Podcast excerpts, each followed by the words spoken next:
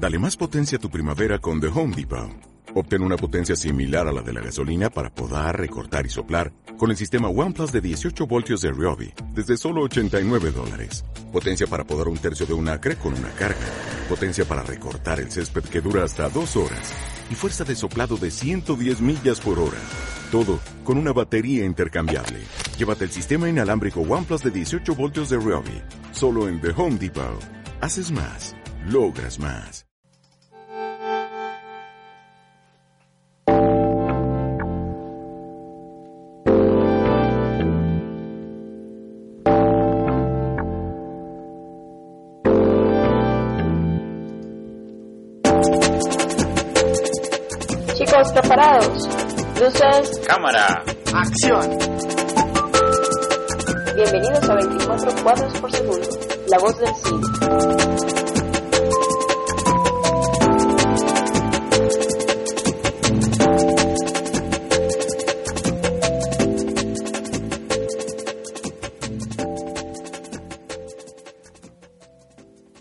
Todos bienvenidos una vez más a 24 cuadros por segundo.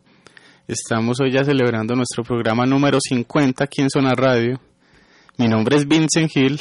Eh, mi nombre es Harvard Hill, aquí celebrando pues, los 50 de los 24 cuadros, como dice Vincent, ¿cierto? Aprovechamos para saludar a todos los que han colaborado con nuestro programa, a Daniela Ramírez, como a, a David León Marín, a David León Marín y a, se me olvidó la niña que nos hizo un día la- el análisis de la banda sonora de Amelie. Ajá, una de las secciones que tuvimos en el programa. Eso, y que se murió. Ajá, bueno, bueno, eh, invitamos pues a como siempre. Y a, y a- y a Janet también, que Claro, siempre claro. nos ha acompañado, Sí, sí, sí. como a María Camila. Ajá, correcto. Bueno, eh, invitamos a nuestros oyentes a que nos escriban a nuestro correo 24 cuadros por segundo arroba gmail.com, todo como suena en Ujú. letras. Y- O visiten nuestro Facebook 24 cuadros por segundo, donde estamos pues continuamente actualizando la página con información sobre cine, trailers, eh, fotos, bueno, de todo lo relacionado con el séptimo arte. Y además pueden eh, descargar la revista digital de cine que, que tenemos, que ya, ya llevamos más de dos años con ella también, Sí, y, y que eh, la, la presente, las presentes ediciones pues están centradas en el director Terry Gilliam. Además de que pueden visitar nuestro blog 24 cuadros por segundo blogspot.com donde efectivamente pueden bajar la revista digital totalmente gratis o escuchar los programas anteriores de, del radio. Los 49. Los 49 o 48 y uno perdido. Y eh, también recuerden que también está la sección de, de la encuesta que tenemos también en Facebook, donde pueden responder eh, eh, a los temas relacionados pues con los programas de radio, a todos los temas pues que, que tocamos en él, en el mismo. Bueno, el- hoy la encuesta no la trajimos porque en realidad en el último programa ya lo habíamos dicho, ¿cierto? Que era que, cuál, cuál era su película favorita de los hermanos Cohen. Así que pues nadie ha respondido nada nuevo, así que la encuesta sigue igual. Así que hoy no vamos a traer la encuesta. Bueno, y como para que recuerden, hoy continuaremos pues con, con, con el cine de los hermanos Cohen, con la segunda parte. Bueno, seguimos aquí en 24 cuadros por segundo, la voz del cine. Noticias. Bueno, a propósito de Terry Gilliam que mencionaba Vincent, eh, el cual nos estamos enfocando en, en la revista digital de cine, eh, quería traerles hoy la noticia de que este director, eh, por fin, o parece ser, todavía no, no- no estamos seguros hasta que no lo veamos en pantalla grande, va a retomar su largo proyecto de Don Quijote. El hombre de la mancha. Sí. Pero bueno, eh, Don Quijote fue Ajá. cierto, el, el- digamos que el director ya lleva muchos años tratando de llevar a cabo este proyecto. Eh, estuvo muy cerca en los años 90 en realizar esta película de Don Quijote con Johnny Depp, pero las cosas se cayeron y como, como lo inferió Vincent pues, con, con su chiste, eh, hay un documental del Hombre de la Mancha acerca pues, de, de todos los problemas que tuvo este director y que nunca pudo pues eh, realizar esta película. Pues bueno, según eh, nuevas fuentes, después de Navidad este año parece ser que por fin Terry Gilliam va a realizar su ansiada película. Así es, eh, es- siempre, fue- siempre ha sido es como un proyecto maldito para, para Gilliam. y se espera pues que, que por fin pueda llevarlo a cabo. Ujú.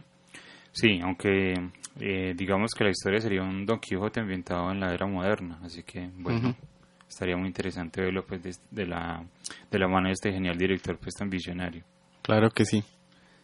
Bueno, la noticia mía, bueno, tiene que ver con una película eh, de los 80. No sé si recuerdas eh, la película Kickboxer. Sí, claro, la de Van Damme. Así es. Una, una, una que Ah, espérate, es- pero esa no es la que baila Van Damme, ¿cierto que no? ya no me acuerdo, bueno, dale. pero que de pronto sí. Sí, sí, yo sí. creo. Que baila en un bar así Ajá. todo chistoso. Que por ahí hay unos montajes pues en por las redes sociales. Bueno, eh, pues precisamente esa película ayudó como a aumentar esa popularidad de, de Van Damme en, en el tiempo, en, ese, en esa época. Y la noticia tiene que ver pues con que se está trabajando en el remake que dirigirá Steve, eh, Stephen Funk, ¿Y quién es ese? Cuéntanos. el director de Tai Chi Hero y Tai Chi Zero, ok, sí, muy bien. y que se rodará pues en, en 3D. Ujú. O sea que los puños van a salir pues de la pantalla. Ah. ¿Y quién es el, el kickboxer en esta ocasión? Bueno, pues y, y también se va a entrenar con Coco y con Palmeras. Seguramente sí.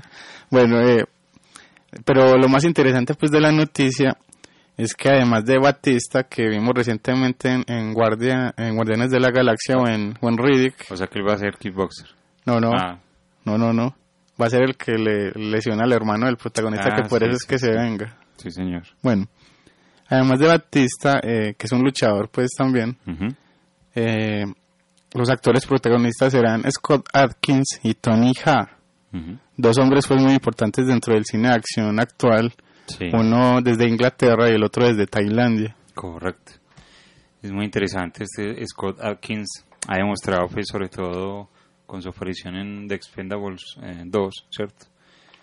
Eh, digamos, Precisamente actuando con Van Damme. Sí, correcto. Eh, digamos que ha demostrado su carisma y, y ya ha llevado a cabo proyectos en solitario donde él lleva el peso pues, de la película. Aunque obviamente no es el superactor eh, dramático, pero eso es lo que es- no, no es lo que, digamos, lo principal de estas películas. Así que está muy interesante. Y Tony Ha, obviamente, pues un, un gran exponente de las artes marciales. Atkins pues ha aparecido ya en varias películas también como de serie B, Sí. de- relacionadas pues siempre con la acción y para remarcar pues su aparición en, en la saga de Soldado Universal, que también actuó pues con Van Damme ahí. Ujú. Sí, sobre todo en, en la última, en las dos últimas. En las dos últimas dos pues últimas, que sí. dirige John eh, Hyams. Ujú.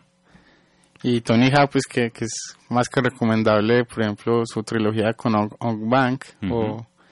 o Tom Jung Gun o The Protector. Sí, el protector. Eso es impresionante, pues esas coreografías de acción y, y todo lo que hace eh, él en ellas.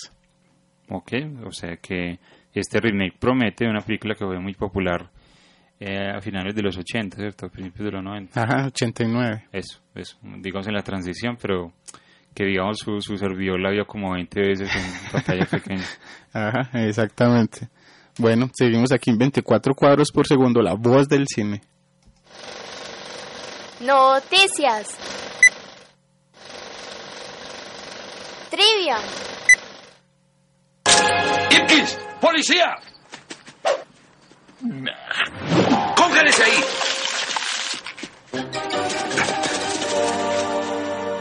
¡Arriba las manos! Usted dijo congélese ahí. De acuerdo, de acuerdo, lo descongelo. Ahora sí, está arrestado. Bueno, este era el diálogo desconocido del programa anterior. Obviamente se trata de La Máscara del año 1990 eh, de Chuck Russell, ¿cierto? Así que, bueno, e- esa estaba muy fácil, pero digamos que nadie la adivinó, así que le traemos otra oportunidad para que participe con nosotros.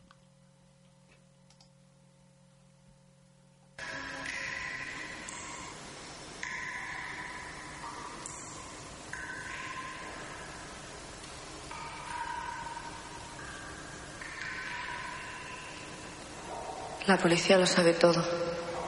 Ya me has mentido una vez.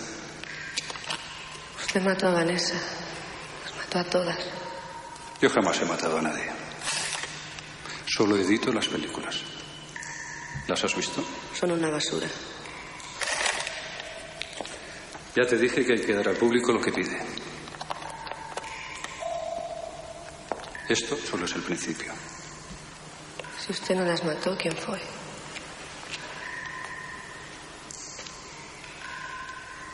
Te diré su nombre si tú me dices quién te llamó esta mañana al despacho.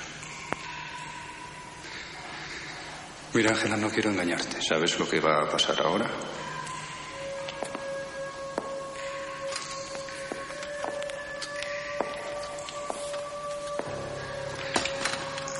Esa persona no va a venir. No sé dónde está. Y tienes suerte. Porque yo. Mi nombre es Ángel y me van a matar.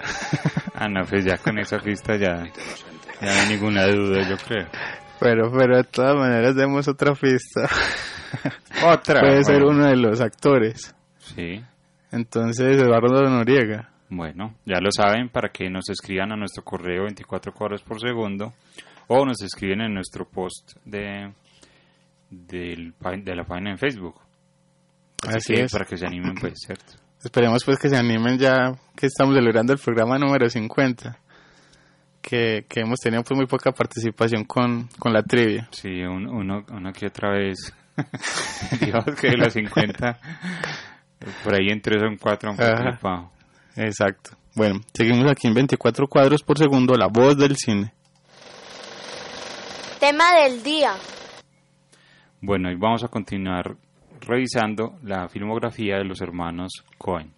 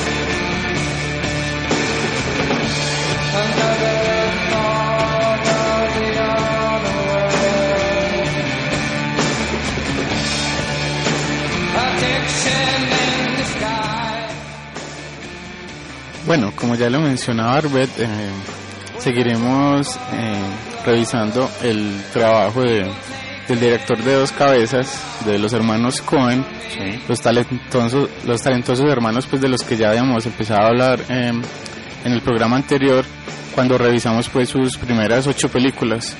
Y llegamos hasta Oh Brother, Where Art Thou? Si recordemos que se trata de Joel y Ethan Cohen, dos grandes directores americanos que, eh, al menos en mi caso, casi nunca defraudan, ¿cierto? Así es. Eh, eh, recordemos así rápidamente que, que su estilo se caracteriza pues por personajes excéntricos muy particulares, por los por el, el excelente trabajo de los guiones, desde los mismos personajes y desde los diálogos y desde la historia misma, eh, desde el estilo visual y narrativo, desde el visual con, con los movimientos de cámara muy estilizados y muy muy planeados también, así como todo todo en sus películas. Sí, sobre todo pues un, un estilo a veces muy clásico y de los cuales eh, digamos que demuestran todo su amor por el cine. Sobre todo pues cuando hacen homenajes y, y toman pues como referentes a los grandes clásicos del séptimo arte. Así es. Y para continuar, entonces también otro elemento así como recurrente es que precisamente no, uno no encuentra como, como clichés en, en, en sus películas. Hay, hay elementos sorpresivos, hay personajes muy extraños y, y situaciones pues que, que no son para nada comunes.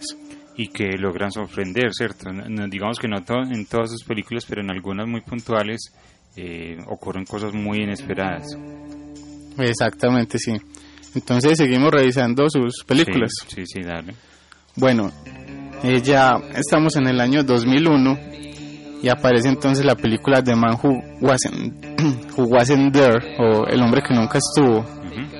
Otra gran película de los Coen, un gran clásico, eh, rodada en blanco y negro y que cuenta una historia pues de en el estilo de film noir, del cine negro, del cine Ujú. negro americano. Esta es la, la más como representativa que, que exhibe pues ese, ese, ese amor de, de ellos por el, por el film noir.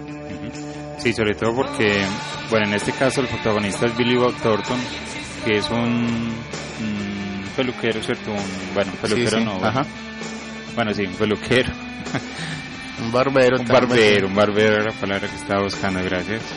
Eh, donde digamos que se ha metido en problemas, sobre todo pues eh, como es habitual en el cine negro, de, en situaciones donde uno no puede, eh, digamos, escapar o tiene que rondarse por la, por la zona gris, ¿cierto? hacer cosas que no son debidas generalmente. Y es un personaje muy particular. En este caso él no habla mucho.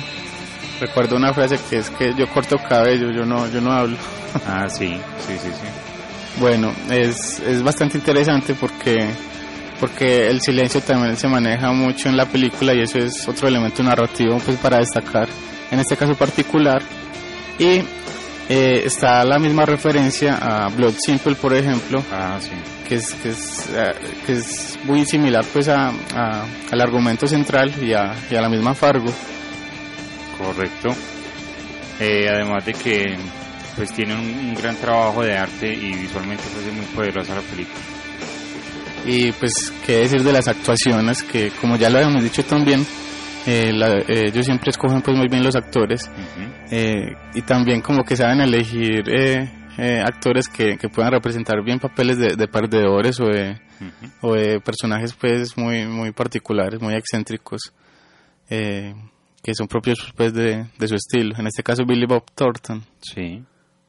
Eh, Billy Bob Thornton pues que, que es uno de los grandes actores que está un poco olvidado últimamente, pero que ha hecho grandes películas, sobre todo también con su con el amigo de los Coen Sam Raimi. Ujú, A Simple Plan. Sobre todo en, en A Simple Plan, exacto. Así que, bueno, es un actor que en esta época estaba muy bien y en esta película pues es, es un gran logro en su carrera. Así es. Y aparece también como la esposa de Frances McDormand, Sí, otra vital pues del cine de los Coen. siendo como una especie de, de- de mujer fatal ahí, Sí, sí, es como la mujer. es la que in- incita pues al crimen y. y todo eso pues en la película, la que la que eh, cambia la vida pues de, de los dos. Sí, Bueno, el como pues ya habíamos hablado, ya hablamos de los personajes, sobre todo el de Billy Bob Thornton, pero ese guion es, es, es estupendo, sobre todo cuando, cuando hablan de forma directa de, de, de otro elemento también recurrente dentro de su narrativa, eh, sobre todo pues desde los guiones, que es el principio de incertidumbre. Bu- Bueno, el principio de incertidumbre de Heisenberg es, digamos, de, la teoría del, de, los electrones, donde uno no sabe exactamente cuándo va a estar un electrón, ¿cierto? En qué momento. O sea, si uno, uno no sabe exactamente cuándo, así que eso lo aplican pues como a, como los guiones en este caso. Sí, exactamente. Ahí, en este caso, eh, creo que es Dan Hedaya, pues es uno de los actores que hace de abogado, que es precisamente una escena muy, muy llamativa y que es muy buena pues dentro de la película, Sí. en la que él explica ese, ese principio y lo aplica también a la vida misma y es como una metáfora también de lo que hacen los Cohen con los personajes. Claro, es que la, la incertidumbre, recordándolo bien, es que uno no sabe exactamente la- las dos situaciones a la vez, o sea, ni en dónde ni la posición. O uno sabe la posición o uno sabe dónde, pero no sabe las dos a la vez. Eh, Dan Hedaya, pues recordemos que también apareció en Blood Simple, ¿cierto? Haciendo de, de, de malo. Ajá. Y, y digamos que es una cara pues, reconocible también del cine de los Coen. Sí, también. Entonces es una película pues muy recomendada que, que a a pesar como del ritmo lento es, es, es bastante interesante pues Y aquí sí que es cierto que le cae pues, el rótulo de cine clásico a esta película. Ah, porque aquí no hay, no es tanto pues el, el humor negro No, característico. Es más seria la, la película. Bueno, entonces sigamos con su siguiente película. Sí. Eh, viene entonces en el año 2003 la película Intolerable Cruelty o Crueldad Intolerable, que yo ya había dicho pues que, que la, de las que menos me gustaba era de Hook Soccer Proxy y esta es la otra que, que, que, que está en el mismo nivel. Pues hombre, a mí me gusta de Soccer Proxy. Sí, sí. Y esta me parece que está un poco infravalorada, sobre todo con la escena del, de, de la, del arma cuando uno está dormido y la- cuando hay un personaje que está dormido y, y la va a coger pidiendo que va a contestar, ¿cierto? Ah, y sí, es sí. un arma, ¿no? Ajá. sí, sí. Eh, es la primera colaboración con George Clooney. No, no, ah, no, no, la segunda, La la segunda, ya. La segunda parte de esa trilogía que, que ya están a punto de terminar con la nueva película de ellos. Sí. Y es un homenaje a las Screwball de, de los 40 y 50 en Hollywood. Y eh, eh, los Cohen entran al proyecto precisamente por George Clooney, que él los convence para que, que, que los dirija, que lo dirija. Bueno, Josh Clooney y, Catherine Zeta-Jones. Catherine Zeta-Jones, cuando, cuando aparecía bien, pues, que digamos que yo creo que esta película es como la, la, la, la película que más se acerca al cine romántico en los Cohen, ¿no? Sí. Pues, o sea, es cine romántico, pero obviamente eh, tergiversado porque no es, no es una película al uso pues del, de- del cine de este tipo, de la comedia romántica, sino que pues tiene pues todos unos giros y unos personajes pues muy, muy llamativos. Recuerdo pues mucho la actuación de Jeffrey Rush. Sí, sí, sí. Sí, sí, sí. Eh, Es el esposo de Catherine. sí, sí. Ajá. Pues del personaje de Catherine Zeta. Ajá. y, y los personajes pues tan particulares, en este caso de los protagonistas pues Sí. que están como en ese amor pero también peleando durante toda la película. Claro, porque intentan engañar, pues, sobre todo eh, a lo largo de toda la trama. Ujú. Pero obviamente, pues, siente la atracción y, y bueno, ese es el juego, pues, en la película. Así es. Y obviamente pues está esa referencia, como ya lo decíamos, a, a, esta- a este subgénero y, a- y al cine clásico pues, eh, eh, especialmente pues de Hollywood. Sí. Pero, vuelvo y les digo, es una película que hay que volver a ver, hay que reivindicar un poquito. Ajá. Y bueno, Bueno, sigamos entonces con su siguiente película. sí. Viene en el 2004 un remake. Se trata de Lady, de Lady Killers, eh, protagonizada pues por Tom Hanks. Si no estoy mal, este es el primer remake que, hicieron los Coen, ¿cierto? Ajá. Bueno, The Lady Killers es otra película comedia, o sea que se- aquí en este caso hicieron dos comedias seguidas, eh, que cuenta pues una historia ambientada en, en los 50, si no estoy mal, 40, Ujú, 50, Sí. donde hay un hombre muy educado, muy pulcro, interpretado por Tom Hanks, que digamos que va a alquilar una casa donde una viejita en el sur de los Estados Unidos Sí. porque eh, van a, va a realizar un, un atraco con, una banda un poco curiosa. Así que necesitan el sótano de la casa de ella para poder, eh, digamos, entrar a, a un banco, ¿cierto? Ajá, sí. Es, es, es bastante particular y todas las situaciones que se presentan son, son como patéticas, pero muy, Sí. muy graciosas. Eh, eh, En, en español, la original, y yo creo que esta también le llamaron el quinteto, el quinteto de la muerte. sí, así es. Eh, también, esta película también fue muy criticada, Sí, eh, pero particularmente esta sí, sí, sí me gusta mucho. ok. esta sí también es muy infravalorada. Y, y es que eso es, es, es, es muy buena. Esos personajes, cada uno tiene como, como una forma de decir que, que llama, pues, llama mucho la atención y, y, y es, es muy gracioso, pues, sobre todo el, el, el, el chinito, el, el asiático. El asiático que, que fuma todo el día Ajá. y que la señora no quiere que fume dentro de la casa. Y también está el jugador de fútbol El americano. jugador de fútbol americano, que no, sí. que no, no sabe pues nada y que es un poquito lento. Y el propio Tom Hanks con esas caras que hace. Y que todo... Esta es una película donde digamos que casi que no hay un control, ¿cierto? No hay un control sobre la historia porque todos los personajes tienen un final inesperado y, y no hay un control sobre ello. Inclusive pues el, la, la última cena, o bueno, antes de la última cena, es algo fortuito, algo que no que uno no, no se imagina. Así es. Y el y uno de los antagonistas, pues o el principal, se convierte en la, la, la, la anciana, Sí. la anciana que vive en la casa. Sí, sí, Algo pues muy muy particular, muy muy extraño, que es la que como que impide pues que, que se lleve a cabo el- ese robo perfecto, aparentemente perfecto. Sí, correcto. Y si algo va a salir mal, pues entonces todo va a salir mal. Eso es también como algo eh, apegado pues al, al cine de los Cohen. Y que en este caso eh, es que los Cohen son, digamos, muy especiales a la hora de, de recrear un ambiente, un pueblo, ¿cierto? Como ya lo mostraron en Fargo, en este caso también. Muestra pues todo el sur de los Estados Unidos, el calor, ¿cierto? La, la, la propia actitud de la gente, la música como estamos escuchando y todo es muy, muy bien elaborado. Así es, ya que lo mencionas, eh, precisamente los paisajes y los lugares pues propios de Estados Unidos se convierten también como en otro personaje más de, de sus, de sus guiones. Sí, Forman un, pues toman un papel muy importante para, para los mismos y los personajes pues se desenvuelven con ellos con, con alguna incidencia en, en- en los argumentos. Sí, es una película muy recomendable, aunque tengo que decirlo que yo no he visto la película original, no tengo con qué compararla, pero bueno, esta película del, del 2004 pues eh, fue muy llamativa y es muy, muy divertida. Así es. Bueno, sigamos entonces con su siguiente proyecto fue un cortometraje para la película Paris Jet Time o Paris Te Amo de, de 2006 con el segmento Tu, tu le, no sé cómo pronuncia Tu le, Tui Lerios. Que es el protagonizado por Steve Buscemi. Ajá, que es pues para mí el mejor segmento de la película. Ah, para mí también, que es eh, ambientado en un subterráneo en París. Ajá, y no, no hay diálogos en la película, Mm. pues especialmente pues de, o sí hay, pero no el, del protagonista. Sí, sí, sí, muy recomendada. Bueno, su siguiente película eh, eh, fue por la que alcanzaron pues un, un- un alto eh, reconocimiento a nivel mundial. Además de Fargo, pues. Ah, sí, sí, claro.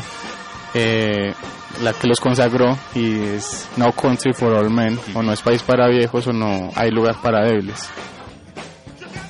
Ok. Sí, en esta gran película, pues que se vuelven un poco a, la- a lo, al cine serio de los Cohen, eh, está brillantemente protagonizada por. Tommy Lee Jones, Bueno, por Tommy Lee Jones, sí. Javier Bardem Javier Bardem. y sí. Josh Brolin. Josh Brolin, es el que me estaba acordando de Josh Brolin. Eh, digamos, es una adaptación de la novela de Cormac McCarthy y es una gran película, eh, sobre todo pues desde el punto de vista del, del antagonista, ¿cierto? Que está impecablemente pro- protagonizado por Javier Bardem, que es un personaje inolvidable y que digamos que se come la pantalla con cada escena en la que sale. ¿no? Ajá. Eh, por esta película los Coen pues ganaron el Oscar a Mejor Dirección eh, Sí. Y a Mejor Película también ganaron. Algo extraño pues por, por, el, por el carácter de la película que hay mucha violencia y, Sí. y es un thriller pues. Eh, eh, es, es, es- eh, cabe destacar mucho eh, la forma en que, en que muestran a los tres personajes principales que, que de forma paralela los van mostrando pues cómo uno va detrás del otro y cómo, Sí, cómo sí, como persiguiéndose, en- exactamente pero sí. nunca en el mismo lugar, pues. Realmente no en el mismo lugar. Y desde los personajes como ya lo mencionaba Arbel de Javier Bardem es, es inolvidable. Y es, es, es que es impresionante pues eh, sobre todo esa escena que o todas las escenas que, que en, las, en las que Javier Bardem mata que mata pues eh, de- decidiendo con una moneda. Sí, es un asesino atípico del cine, sobre todo eh, por el arma pues, que utiliza. Esa eh, tanque de gas, ¿cierto? ¿Cómo lo llamaríamos? No, no sé. es como aire comprimido Aire comprimido, esa es la palabra. ah, sí, que se utiliza para matar eh, ganado, ¿cierto? Ajá. Sí, sí, que lo utiliza pues en este caso para matar a sus víctimas. Eh, pero digamos que todo aquí es impresionante, o sea, la fotografía aquí, eh, es que todo el cine de los Coen está lleno de una fotografía inmensa, pero en este caso pues es es muy, muy impresionante, pues todos los paisajes, todo el- luego lo urbano, ¿cierto? Luego lo, Ujú. lo- los cuartos de hoteles que también son tan importantes en el cine de los Coen. También eh, el ritmo lento que se maneja desde, desde el mismo, desde la misma personalidad de, de, los personajes. Javier Bardem que es, que es calmado, es tranquilo, mata de esa forma. O esa expresión de Tommy Lee Jones también como de desolación, muy parecida a la de Francis McDormand en Fargo. Sí, sí. Y el protagonista que se ve también metido en algo que no que no era de él, pues cierto, digamos que la vida pues lo llevó a que se involucrara en una situación donde sería pues la víctima porque lo piensan a perseguir. Y eh, también es importante que en la película, por ejemplo, no hay no hay banda sonora. Sí. Entonces los sonidos eh, eh, eh, o los silencios también hacen hacen parte pues muy importante de la película y fo, hacen parte pues de, de, de, esa narrativa que se emplea que a pesar de, de que se pudiera pensar pues que, que, que, es, que es aburrida no lo es para nada Sí, es una gran película, sobre todo eh, cuando se vio en cine, es impresionante. Uh -huh. Y ya, ya, lo saben, para el que no la haya visto, es una de las grandes películas de los Coen. Así es. Bueno, sigamos entonces con otro proyecto, otro cortometraje que realizó en 2007 sí. para, para, para Cannes, eh, de Chacunson Cinema, para cada quien su cinema, con el segmento World Cinema que ese no, no es tan interesante pues como el de Paris Jet Time. Pues este casi no me acuerdo. Con Josh Brolin. Con Josh Brolin, bueno. Bueno. ¿Mm? Y bien, entonces su siguiente película, ah bueno, con No Country for All Men, eh, se ponían serios de nuevo, dejaban de lado eh, el humor negro, sí. pero aquí regresarían con toda para Born After Reading o Quemarse después de leer. Una película que también me gusta mucho. Eh, sí. eh, con un gran reparto o, otra vez con eh, otra vez con Frances McDormand. Con, con John John Malkovich. Con John Malkovich. Brad Pitt. Sí, Brad Pitt haciendo un papel muy muy hilarante. Ajá bueno no recuerdo bueno digamos que la película eh, ah bueno sí con ay, se me olvidó con el calvito este. Ah sí. Bueno se me olvidó. Bueno. Bueno, la película cuenta como los la historia pues de un ex agente de la CIA que escribe sus memorias eh, y digamos que cuando la CIA se da cuenta es cuando empiezan los problemas porque van a buscar pues obviamente lo que dice en, en su libro. Uh -huh. Y el libro va a parar pues a, a persona de Francis McDormand que con, su, con, la, con la ayuda de su amigo eh, del gimnasio que es interpretado por Brad Pitt Ajá. buscan chantajear pues a, a la CIA o vendérselo a los rusos entonces hay todo un enredo pues de situaciones. Ah bueno aquí también aparece George Clooney. Ah sí George Clooney sí. Es aquí es, es todo muy exagerado no tanto pues como el nivel de, de Arizona Rising pero pero los personajes también son muy exagerados en, en, en su, actu en su actuar sí y y eso pues provoca también mucho del, del, del sentido del humor uh -huh. que se maneja pues desde, desde el estilo de la película. Uh -huh. Sí, en este caso Josh Clooney también hace un papel distinto, eh, que es un poco un personaje... Pues torpe, todos son torpes. Eso, todos son torpes, pero también además es un personaje muy, muy miedoso, ¿cierto? Que uno no sabe qué está haciendo hasta, hasta por allá al final. Es que, que digamos que a partir de su de su proceder hace parecer de que es un personaje pues, seguro y muy fuerte. Y en, digamos que tras eh, las paredes de su, de su casa no, no, no es así. Así es. Bueno como dato curioso sobre los Cohen eh, se, se dice pues mucho de ellos que, que están tan tan compen, con, compenetrados sí. Que que suelen responder la, lo mismo cuando se les pregunta sobre sus guiones y sobre sus historias sin, sin, sin, que hayan cuadrado pues nada. Eso, eso, es muy importante porque mientras uno está hablando con algún actor el otro puede manejar otra situación o viceversa, uh -huh. así que por eso le sale tan pulcro los Exacto, y si le pregunta sobre significados o, o, cualquier cosa de sus guiones, entonces lo tienen muy claro los dos. Uh -huh. En esta película la que empiezan los créditos iniciales uh -huh. con una cámara sí. desde afuera pues del mundo, ¿cierto? Del, y se va acercando pues al punto donde de la CIA, ¿cierto? Sí, esa primera escena es, es, muy interesante. Bueno, es otra de las películas recomendadas, esta vez y con un humor negro muy, muy disparatado, sí. muy exagerado. pero igual de, de interesante dentro de su filmografía. Bueno, entonces seguimos con su siguiente película, esta vez del año 2009, y es A Man, un nombre serio. Bueno, A Man, eh, que, que es una película un poco, un poco distinta, ¿cierto? Eh, digamos que es un poco difícil definir en qué género está esta película, ¿no? Pues podría ser como drama, pero pues porque aquí tampoco si hay humor, pero no está tan al mismo nivel, pues un, en un nivel tan alto, pues como acostumbran eh, los directores. Sí, en este caso el, el personaje es un profesor que, que, tiene una esposa, pues que, que no se la aguanta sino a él, que lo engaña y él digamos que es, es, paciente todo el tiempo, o sea, es como, como si no viviera, es como, uh -huh. como si estuviese ahí por estar. Y, y, tiene una familia pues disfuncional y, y digamos que eso está la película, él cómo lleva pues esta vida. Uh -huh. Ay, que tiene una vecina que le gusta espiarla por el techo. sí. Pero es un personaje pues de que, que a veces eh, provoca pues que, que lo que reaccione. Que, lo, que reaccione, exacto.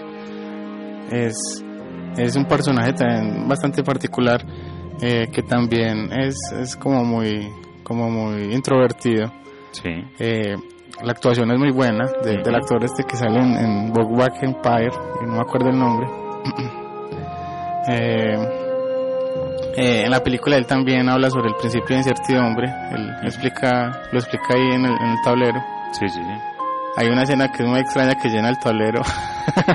Eso es como de 80 metros ese tablero. y todo lleno, sí. Bueno, otra escena que lo golpean a él contra el tablero, ¿cierto? Ajá, Otro sí. personaje, el, el, el, amante de la esposa, yo creo. Y hay otro elemento como recurrente que es particular porque el personaje es judío. Uh -huh.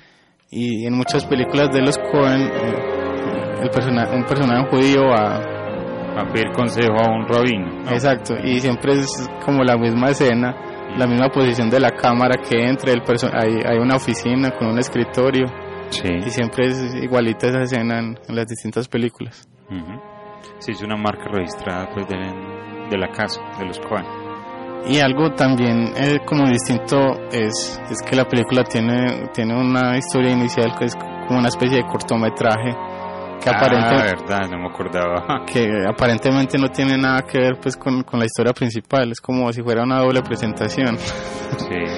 y es, es pues no, algo lo Monty Python y The Meaning of Life, ¿no? Sí, ajá, exacto, sí.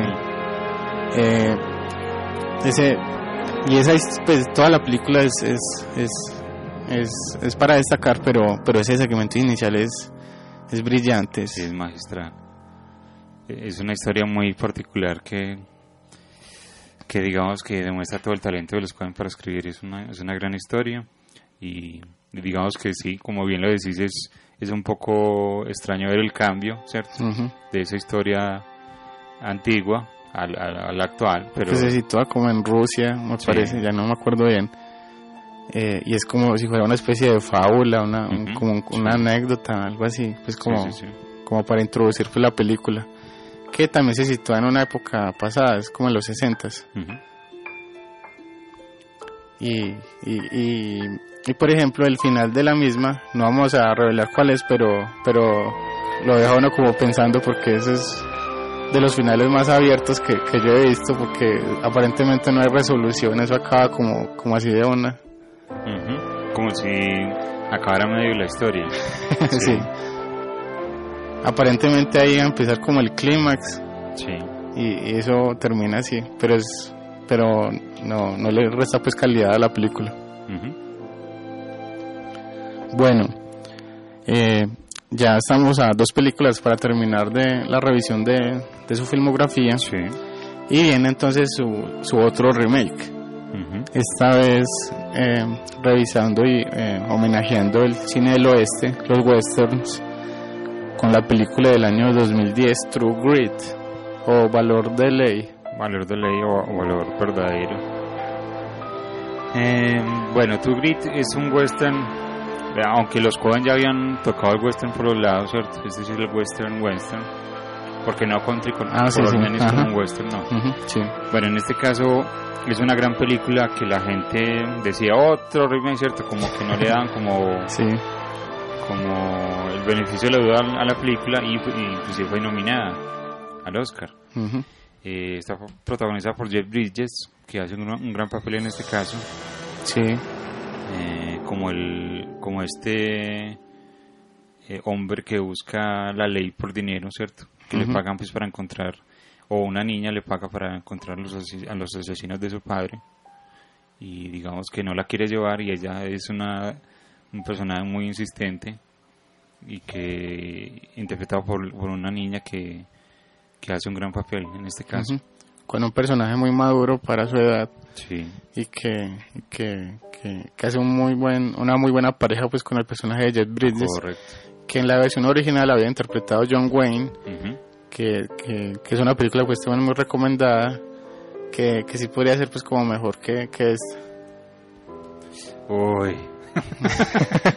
bueno, Pues pero, no sé, pero no esta, esta versión pues es, Sí, es, es muy buena pues. sí, yo no sé por qué es que esta película eh, tiene yo creo que más cosas, hombre, que la, que la original de la, la original de Henry Hathaway, ¿no? Sí, Henry Hathaway. Eh, pero, bueno, no. Por ejemplo, el personaje de la niña yo creo que es mejor el de la original. Es, eh, habla mucho más y es, es más interesante. Puede ser, puede ser, sí. Que es eh, Rockstar Coburn. Ajá, exacto, sí, es el personaje. Y el final creo que es distinto, Sí. ya no, pero es también yo creo que mejor el de la original. pero bueno. Eh, eh, Jeff Bridges vuelve a trabajar entonces con los Cohen luego de haber colaborado con ellos con, con eh, The Big Lebowski. Sí, y empieza pues como, como otra etapa en, en- en su carrera donde, donde regresa pues como al cine de calidad, ¿no? Con, cuando hizo Crazy Heart, claro. que ganó el Oscar por ella. Él ganó el Oscar y el año siguiente fue esta película y él también lo nominaron. Ajá. Así que Jeff Bridges ha sido un gran actor toda la vida, sino que ha sido Sí. poco reconocido. Que inclusive pues ganó, como bien lo dices, el Oscar mucho tiempo eh, con- en su carrera, ¿cierto? Olvidándose grandes actuaciones de él. Pero bueno, eh, fue muy bueno pues de que este actor trabajara de nuevo con los Cohen, porque siempre han, o bueno, al menos con su película anterior, demostraron pues de que tiene muy buen, Ujú. buena química entre los director y actor. Sí, sí. Eh, como, como dato curioso, el, el personaje de, de John Wayne eh, en la película original tiene el parche, eh, pues que no me acuerdo en cuál, pero en un ojo y, y este de Jeff Bridges lo tiene en el otro. Porque el personaje pues tiene un parche en el ojo. Sí, Y es, es para destacar pues de la película también esa personalidad de, de Roster Corbin, que es, que es, que es un borracho. sí, que tiene muy mal carácter Sí. y que, y que, que esa transformación suya pues se va a notar eh, drásticamente hacia el final de la película ujú, y esa niña pues la, lo va a hacer cambiar eh, para bien. Sí. Sí, es una gran película eh, familiar, diría yo también en cierto sentido. Muestra los valores, ¿cierto? Y, el- y la búsqueda por la justicia, eh, tan particular pues en el cine del oeste. Con, bueno, así que muy recomendable. Y eh, la venganza. Bueno, venganza. Bueno, y llegamos entonces a, a su última película. Eh, sí. Se trata de, Última película hasta la fecha. sí, sí, hasta la fecha, del 2013, es Inside Lewin Davis, o Balada de un hombre solitario. Balada de un hombre solitario, creo que sí, así le llaman en español. Bueno, esta ha sido su última película, aunque obviamente estos directores no se cansan. Eh, están trabajando pues en una nueva en este momento. Sí, Eh, digamos que en esta película es como un casi que un biopic, eh, podríamos decir falso, ¿no? sí, Pues de, de un, de un cantante o de un músico pues de que eh, digamos que tiene problemas para... pero no estoy seguro si, si Sí. fue de verdad. Los, los otros que, que salen pues, eh, que acompañan pues al personaje principal si fueron de verdad, Bueno, pero me queda la duda. Sí, sí, yo también tengo la duda. Pero digamos que la historia pues, de este músico que no, no logra tener un éxito y está constantemente buscando pues como fortuna de quien le pueda financiar su proyecto musical Y, y, lo- y- y lo particular de ese personaje es que no, no, cierto, no tiene dónde vivir, así que se queda viviendo eh, por ratos en, los amigos. Sí. Y, y así se va yendo, se va yendo se va yendo. Eh, esta, esta película me gustó mucho, mucho. Fue, yo la puse dentro de, del lista- de los listados pues de, en la revista eh, 24 cuadros por segundo de, que tenemos pues, que siempre sacamos pues como lo, lo mejor de- del año. Sí. Y del 2013 está, está, yo la destaqué pues porque me impactó mucho. Y todo el tema pues de la música como elemento narrativo de nuevo, en este caso, eh, está presente durante toda la película y es, y es, y es impresionante. Sí. Y que en, algún en algunos casos todas las canciones las canta, o casi todas, Oscar Isaac, ¿cierto? Ajá. El, el mismo actor. Sí. Y, y eso no cansa para nada. En este No. caso sí, sí hay mucha parte pues de, que, de, de esas canciones como folk de, que inició pues como en los 60. Sí. Eh, eh, pero pero de hecho eso eso logra una empatía pues muy cercana con el espectador y es muy interesante cómo se muestra esa historia pues también de, de, de esta de este género musical en Estados Unidos Y sobre todo por las letras, ¿cierto? Las letras que son grandiosas y, Ujú. y muestran pues la vida un poco triste de este personaje, pues de que no, no logra llegar pues al triunfo, Ujú. ¿cierto? Algo algo con lo que se ve pues en el documental de Searching for Sugar Man. Exactamente sí. Que es algo, bueno, no obviamente lo que le pasó a él, pero sí pues de un personaje que es talentoso, pero que no logra pues de que nadie lo, lo apoye. Así es. Eh, aquí, aquí también hay muchas metáforas. Está, está, está la parte onírica por allá cuando, cuando van en la carretera con, con un gato. Porque el gato también es muy importante. Otro personaje más importante de la película. Él siempre está cuidando al, al gato de, de donde se está quedando, que se le pierde. Hasta mucho. que, hasta que lo vea salir por equivocación y entonces se le pierde, sí. Eh, para destacar, eh, ah bueno, y en una parte también se, se transforma con una especie de road movie por, por, por un gran segmento de la película. Sí, sí. Eh, eh, aquí también ya aparece de nuevo John Goodman en otro papel eh, eh, eh, bastante peculiar. Sí, sí, sí, sí. Sí, porque el, el personaje principal, como bien lo decís, eh, en, en busca pues de, de llegar a, a otro pueblo pues para hablar con un productor musical. Un Interpretado por Ed Murray Abraham. Eso, consigue un trabajo de, de conductor, ¿cierto? Para llevar un automóvil sí. y poder ir allá. Bueno, lo del gato también tiene que ver, sí, como lo decís, con metáforas y de que el, el, el gato, pues no, un gato, un gato, si se quiere ir se va, ¿cierto? Pues no, no tiene que quedarse en un lugar siempre. Sí. Y, y eso es lo que hace este personaje. Pues se queda un, un- un tiempo, pues como lo decíamos, en un lugar, luego en Ajá. otro, luego en otro, no, no tiene algo fijo. Aquí ta- y también el personaje contiene también como ese patetismo, esa sensación de, de- de perdedor y, y esa inexpresividad pues que, que, que está presente durante toda la película en su rostro porque pues, en este caso casi nunca sonríe. Y, es muy triste pues es como que transmite esa tristeza.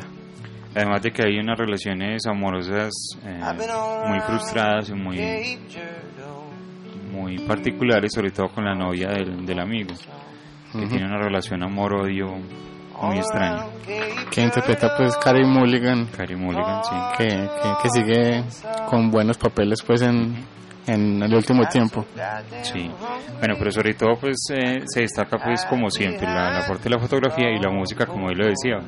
Lo decías, aquí estamos escuchando a Oscar Isaac en una de sus canciones de la Ujú. película, que es muy recomendable.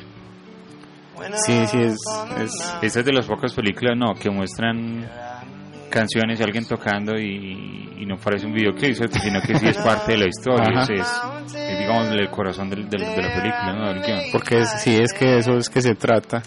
Y como ya lo decía eso no aburre no cansa al espectador. Eh, de hecho es, es, es parte de la magia que tiene esta, esta película.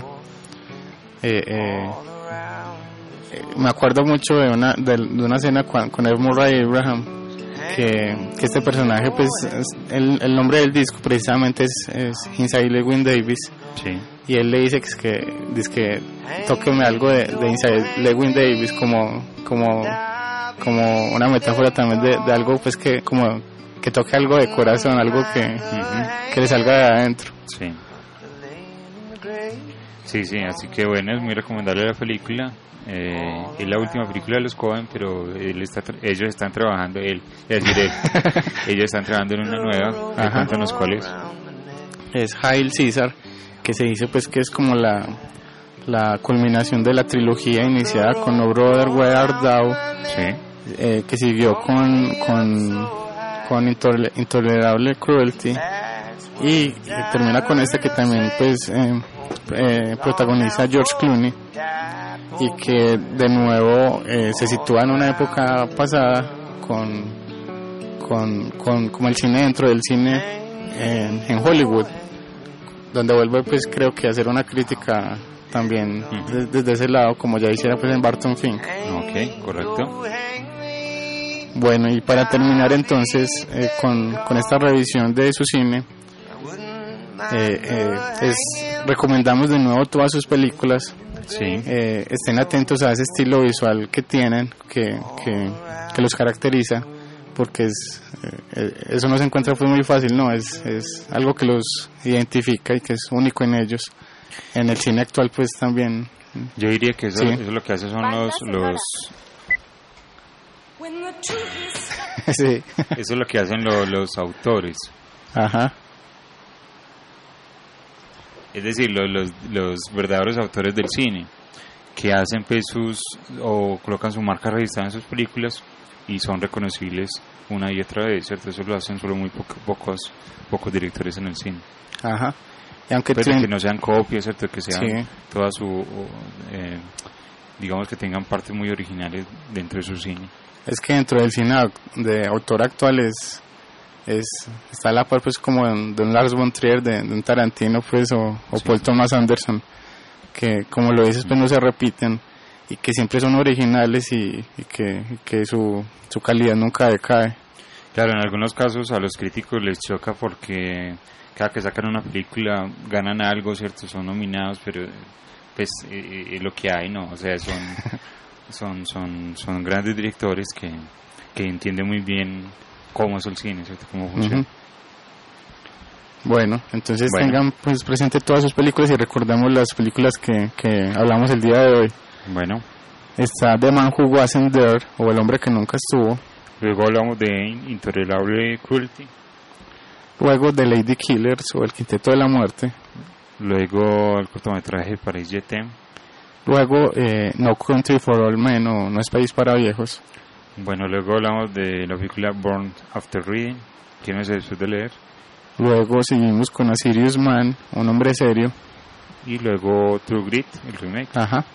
Y terminamos entonces con la película Inside Lewin Davis del año 2013. Entonces, ¿te, te atreverías a hacer un top 3 de, del cine de los Cohen? Es que es muy difícil, Sí. pero pero pero sin que sin que haya un orden dentro de las tres pues, Bueno. sino que sí. las tres Sí, dale. pues a ver Blood Simple sí. o Sangre Fácil, eh, Fargo ujú. Ah, y- pues ah, bueno, pues voy a, pues yo creo que puede ser cualquier otra, pero voy a, a, a meter Inside Lewin Davis. No, ok, bueno, está bueno. Pues yo diría Fargo, eh, No Country for All Men y Miller's Crossing. Bueno, Bien. Oh, invitamos a los oyentes a que nos escriban su- cuáles son sus favoritas de los o su top 3, ojalá, ¿cierto? Que nos, escriban en Facebook. Así es. Bueno, ya estamos llegando al final de nuestro programa. Agradecemos a Janet y seguimos celebrando entonces el programa número 50. Bueno, muchas gracias Vincent por la conversación, a Janet pues en, en, el máster. Y a Sonar Radio, sí. en Zona Radio y felices 50.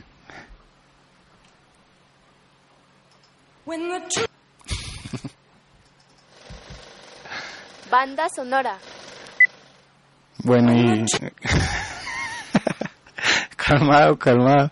Eh, y es, y es, es bastante agradable pues eh, celebrar con, con, con este programa pues entraron los Cohen que es tan importante son directores pues tan importantes para nosotros Bueno, eh, para la banda sonora hemos seleccionado, Carlos está que la pone. hemos hemos seleccionado en, el, en, la, en la canción. hemos seleccionado la, una de las canciones de la banda sonora de A Sirius Man, precisamente con la que acaba y se pasa los créditos finales. Eh, la, la canción eh, de Jefferson Airplane, eh, Somebody to Love. Entonces, recuerden disfrutar siempre del cine. Nos encontramos dentro de ocho días en el siguiente programa. Y los dejamos entonces con la banda sonora de A Sirius Man. When the truth is found